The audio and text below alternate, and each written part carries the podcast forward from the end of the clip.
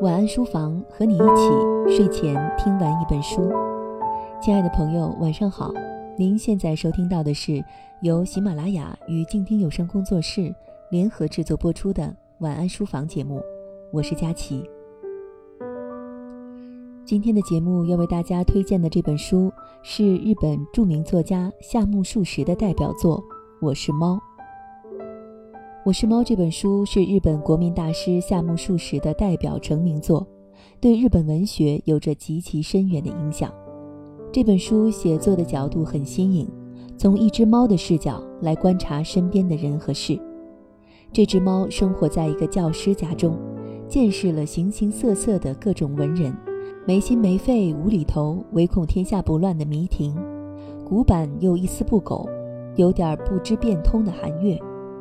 理想主义、空有理论的不实践的毒仙，当然还有猫咪的主人迂腐、没耐心、做事三分钟热度、自命清高的苦沙弥。在猫的眼里，这些人聚在一起，成天讨论没有意义的事情，不满现实也就只会抱怨。像苦沙弥被私塾的学生恶作剧整得痛苦不堪，被邻居嘲笑，却都无可奈何。同时，猫咪也见识了与苦沙弥不同阶级的另外的一些人，一心想把女儿嫁出去，势利眼的大鼻子，资本家金田的老婆，跟老婆一个鼻孔出气，知道苦沙弥挖苦阻挠女儿的婚事后，还派人陷害资本家金田，还有一群穷苦出身、为金钱所动，帮助金田家嘲笑陷害苦沙弥的邻居。这些人在猫咪看来也是丑恶不堪的。整部小说可以总结为五个字：猫眼看世界。小说中大大小小十几号人物，在夏目漱石的笔下都是非常鲜明的个性。小说构思奇特，描写夸张，结构灵活，具有鲜明的艺术特色。人类不可能永远繁荣昌盛下去，我愿静候属于猫族时代的到来。作者笔下的这只猫这样说道：“人类一思考，猫君就发笑。”夏目漱石笔下这只还没有名字的猫，应该是史上最毒舌、最会吐槽的猫。果麦新经典版的《我是猫》译文轻松幽默，笔触活泼，译者更是从全新的角度解读，让现在的读者，特别是年轻人们能够了解。也许这位曾被印在日元千元大钞上的偶基桑，只是想给大家写写你们都很熟悉、都喜欢的那只猫。夏目漱石在日本乃至世界文学史上的地位举足轻重，他的这本代表作《我是猫》，堪称探索明治时代知识分子心灵的经典佳作。漱石的吐槽并没有止于他所生活的时代，那双深邃而好奇的猫眼睛。在百年之后的今天，似乎依旧打量着光怪陆离的日本社会，拷问着芸芸众生的灵魂。丰富的语言是《我是猫》这本书给读者最直观的标签。无论是作为故事讲述者的无名之猫，还是主人苦沙弥和他的书生朋友，全都是谈天说地的高手。明明能三下五除二讲清的事儿，偏要正着说完反着说，东拉西扯很多相关与不相关的例子。书中充满大段大段的独白对话，文本的长度与宽度借此无限延展。值得注意的是，这些饶舌之语不仅是《我是猫》文本行进的重要手段，也担负了塑造人物性格的任务。知识分子的自作清高和忧国忧民，资本家的自私与贪婪，平民阶层的狭隘无知，都在其中得以清晰的展现。数十的批判现实主义功力也正见于此。我是猫，就像海参一样，不易分辨哪是它的头，哪是它的尾，因此随时随地都可把它截断进行结束。没有跌宕起伏的情节，也缺乏紧张刺激的结构布局。我是猫的文本网络就靠着不断留意的语言支起，这在当时不能不说是标新立异的创举。以猫眼看世界，夏目漱石并非第一人，十八世纪末的德国天才作家霍夫曼就有长篇小说《熊猫木耳的生活观》，而将动物拟人化来关照人情世故，更是作家们常用常新的手法。在所有同类型的小说中，夏目漱石笔下的这只猫最为人津津乐道。它的喋喋不休，它的聪明绝顶，都让人捧腹，让人不由眼倦叹服。这只无名无姓的猫，要么大发宏论，恣意嘲讽。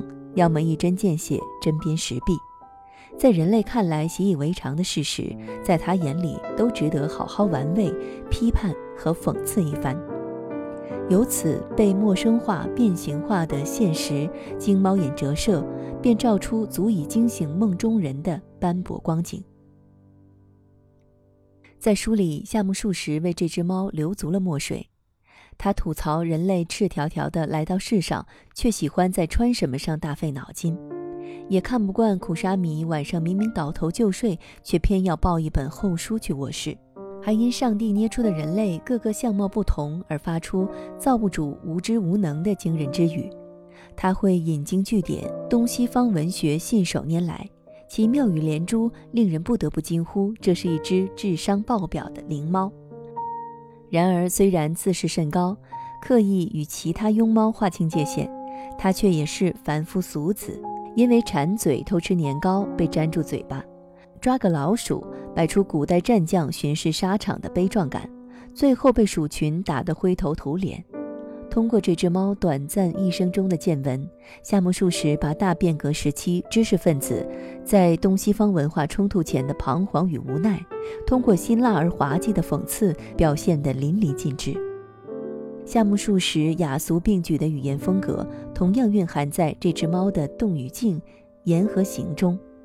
江户时代文学的幽默和诙谐，中国古典文学的典雅和铿锵。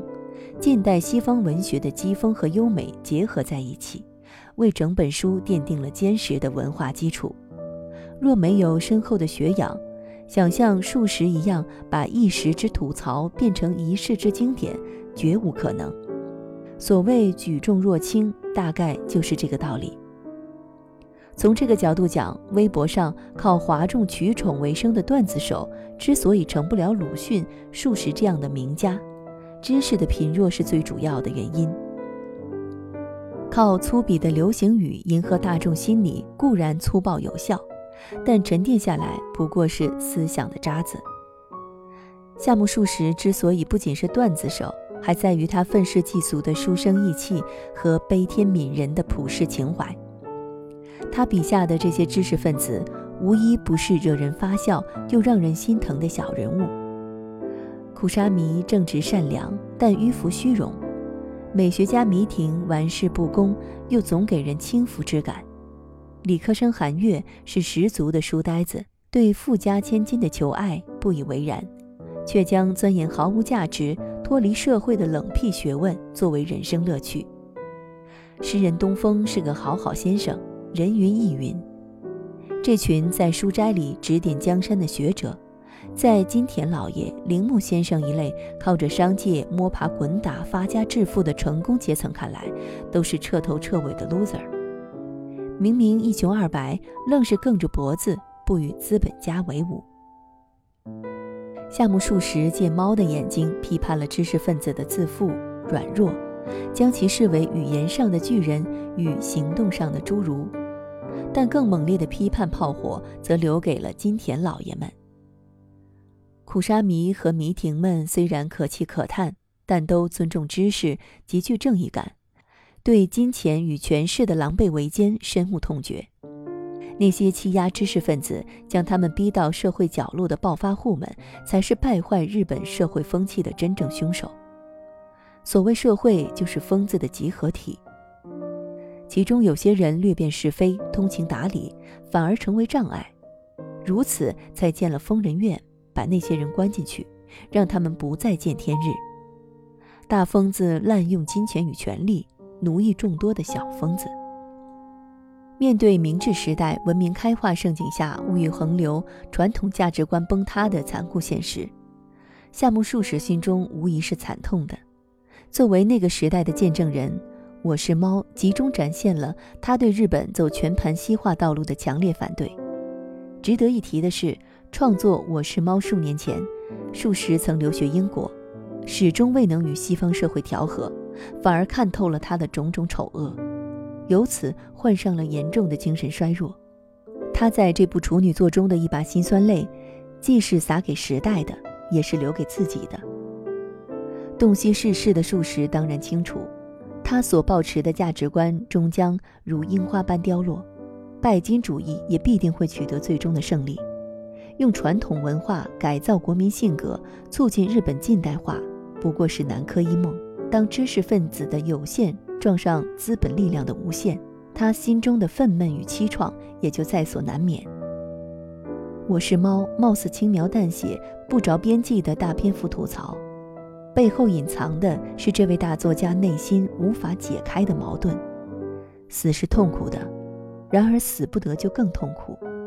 对精神衰弱的国民来说，活着比死去更痛苦。再过一千年，人们都会实行自杀的。一万年后，一谈到死，除了自杀以外，再没有别的死法了。夏目漱石借人物之口，表达自己对人类社会前途的悲观。同样，处处是调侃的。我是猫，也是一个悲剧性的结尾。猫咪偷喝了苦沙弥的酒，跌倒进水缸，一番挣扎后大彻大悟，明明出不去，还要挣扎着出去，就成了无理取闹。无理取闹，无非是自找苦吃。于是放弃抵抗，叹着三生有幸，三生有幸。告别了这个他匆匆来过的世界，人类世界从此缺少了一个灵性十足的旁观者，看似没有任何损失，事实上却变得更混沌、更无望了。如果猫不死，这部作品将永无止境，淹没在无头无尾的语言汪洋中的将会是读者自己。正如猫临终时所说：“我死了。”只有死去，才能获得这样的太平；不死，就不能获得太平。我是猫，是这样一本看似轻松而实则沉重的吐槽之书、绝望之书。无论从哪里读起，都能感受到一种醍醐灌顶的清醒，恰似一壶苦艾酒，酒里固然荡漾着无奈，这光芒来自作者本人的责任感与使命感。短暂的四十九年人生岁月里。夏目漱石始终没停止对国民的批判与对民族命运的思考，在社会与人心的激变面前，他不曾迎合，也从未跟随。鲁迅先生晚年曾劝诱一名日本青年读读夏目漱石。在文学偶像不在的今天，经典阅读已被逼到私人领地，成为一种非常小众的行为。无节制、泛滥化的娱乐却扶摇直上。堪称塑造社会的超级意识形态，因此很难想象今天还有哪位文坛大腕苦口婆心的劝学能够收到什么成效。王国维有言：“凡一代有一代之文学。”那么，我们可以为应当为下个时代留下的经典是什么？泛滥于网络的段子文学吗？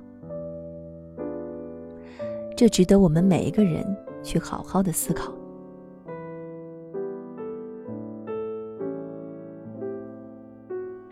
本期的晚安书房就到这里，感谢您的收听，祝您晚安，好梦。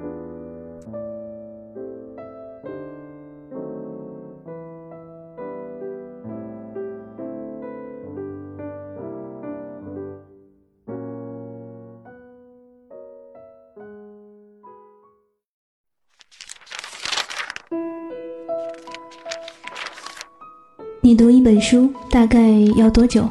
我读一本书大概需要一个星期吧。嗯，差不多三四天吧。我小的时候读书快，一晚上就能读完一本书。哎，我呀，真的是还真挺久没有看书了。平时工作真的太忙，应酬太多，晚上回家也没有什么时间去看书。